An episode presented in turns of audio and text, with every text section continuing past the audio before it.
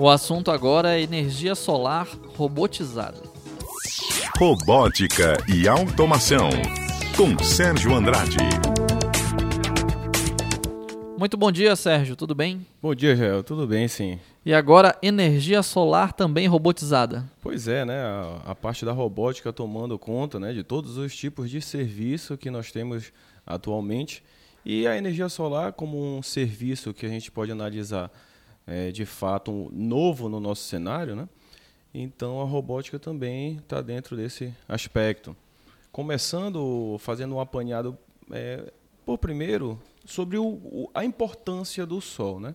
Então, para teres uma noção, Israel, o Sol, se pudéssemos captar a energia dele que chega na Terra né, durante um ano, seria equivalente a 50 bilhões de Itaipu. Né? Então, se a gente analisar. Nossa, incrível. É, Itaipu é uma das maiores usinas né, hidrelétricas do mundo e a nossa maior do Brasil. Para tu teres já uma noção, se conseguíssemos captar toda a energia somente que chega no, no Brasil, né, essa energia solar, se a gente conseguisse captar, seria 50 mil vezes mais do que a gente necessita no nosso território. Então, o Sol ele fornece bastante energia para a gente. E aí, de que forma que a gente aproveita essa energia solar? Obviamente, instalando sistemas de captação da energia solar, que hoje em dia né, nós temos aí um boom dentro do cenário nacional. Para tu teres uma noção, em 2002 só tínhamos sete sistemas no Brasil instalados. Esse, esse crescimento veio mais ou menos a 200% por ano e hoje em dia, em 2019, é, já instalamos até agora, em novembro, 74 mil sistemas. Então, imagina, em 2012, sete sistemas. E agora nós temos por volta de 74 mil. E, obviamente, se eu tenho esse boom de crescimento Cresceu de solar... 10 mil vezes. Né? Isso. Se eu tenho esse boom de crescimento solar, o trabalho também né, que envolva a, a, energia solar vai crescer. Nós temos, nós temos um terceiro maior... É, emprego voltado para a energia solar no mundo, segundo a Agência Nacional de Energia Renovável dos Estados Unidos. Então, o Brasil está tendo aí um, um papel fundamental para esses empregadores. Então, olha só. Mas o que acontece? Eu cresço a, a minha produção, cresço a minha instalação e eu estou tendo uma baixa demanda de mão de obra qualificada. E muitas das vezes, até essa mão de obra qualificada, por alguma razão, não consegue atender às expectativas. Vendo esse cenário, né, tem uma, uma empresa americana chamada Allion, ela desenvolveu um processo tanto de instalação de painel solar, fabricação e limpeza desses painéis, tudo automatizado. Então, eles tiveram, por exemplo, em uma, a, a, em uma usina que eles criaram, cerca de 75% de, de redução de questões empregatícias nessa usina, aumento, obviamente, da produtividade nessa instalação do, dos painéis, e eles conseguiram retirar os seres humanos que faziam as instalações debaixo de um sol escaldante, né? e com isso, obviamente, se tu estás trabalhando debaixo do sol, tu vai ter uma produtividade menor, tu cansa com aquela, com aquela tarefa repetitiva. E além disso daí, eles, como eu falei ainda há pouco, eles desenvolveram um sistema que limpa automaticamente os painéis, não necessitando que de tempo em tempo vá alguém lá na, nessa usina ou então em cima do telhado e limpe esses painéis. Fazer essa manutenção. Que, que faz essa manutenção por conta que a, a, é, sujeiras suspensas no ar né, ficam no painel e impedem da energia solar chegar até eles.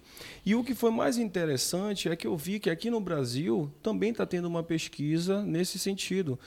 Lá na Universidade Federal do Mato Grosso do Sul, né, o professor, né, doutor Pedro Ramon Melo, que inclusive né, é paraense, fez mestrado e doutorado lá na Unicamp e ele está trabalhando nessa área de desenvolvimento da robótica para fazer a limpeza dos painéis. Né? Estão criaram uma usina, estão fazendo esses testes, criando esses robôs. E o que é mais interessante, aproveitando a água da chuva para limpar os painéis, reutilizando a água que anteriormente já tinha sido utilizada para limpar os painéis. E o melhor, desenvolver um software para prever se o teu painel está gerando adequadamente, se está muito sujo, se não está, quando o robô tem que no caso, é, funcional ou não. Né? Então, a gente está vendo que até no Brasil nós temos esse cenário bastante favorável. E além dessa energia solar robotizada que você explicou aqui para a gente, né, essa tecnologia usando inteligência artificial, a gente está numa região que favorece também o uso da energia solar, né, Sérgio? Sim, para tu teres uma noção, o nosso pior cenário de geração solar é melhor do que o melhor da Alemanha. E quando tu tens a Alemanha... A Alemanha é país de ponta na energia é, solar? A Alemanha foi que, de fato, pelo gargalo energético que ela teve, né, na, lá pelos anos 2000, ela teve que ter alguma, alguma política de Buscar geração uma solução. energética. É, tem, tem momentos na Alemanha que a energia elétrica da concessionária, inclusive, é de graça. Porque antigamente todo mundo pode, podia colocar na sua casa um, os painéis solares.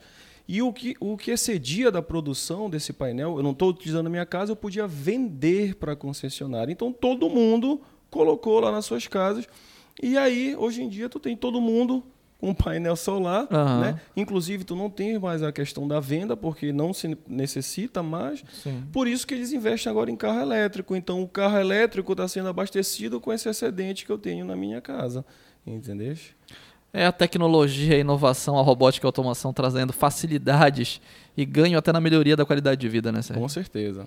Sérgio Andrade, nosso colunista de robótica e, automação, iniciando, né, Sérgio, uma, uma série agora aí de, de, de colunas de temas que mostram a presença no dia a dia da robótica. É, para a gente conseguir analisar né, de que forma a robótica está presente no nosso dia a dia, ou pode vir, ah, num futuro bem próximo, a estar presente no nosso dia a dia e facilitando. Como eu falei né, no, no, no dados que eu citei, é interessante a robótica estar onde o ser humano não tem, de, eh, não, tem não vai sofrer né, com, exposto a nenhuma condição do trabalho. Imagina ficar trabalhando com a cabeça no sol. Deixa o- os robôs ficarem bronzeados. É verdade. Vamos nos acostumando então à presença da robótica a cada dia. Muito obrigado, Sérgio Andrade. A gente faz o último intervalo do Boletim Amazônia. Já já a gente volta. Obrigado.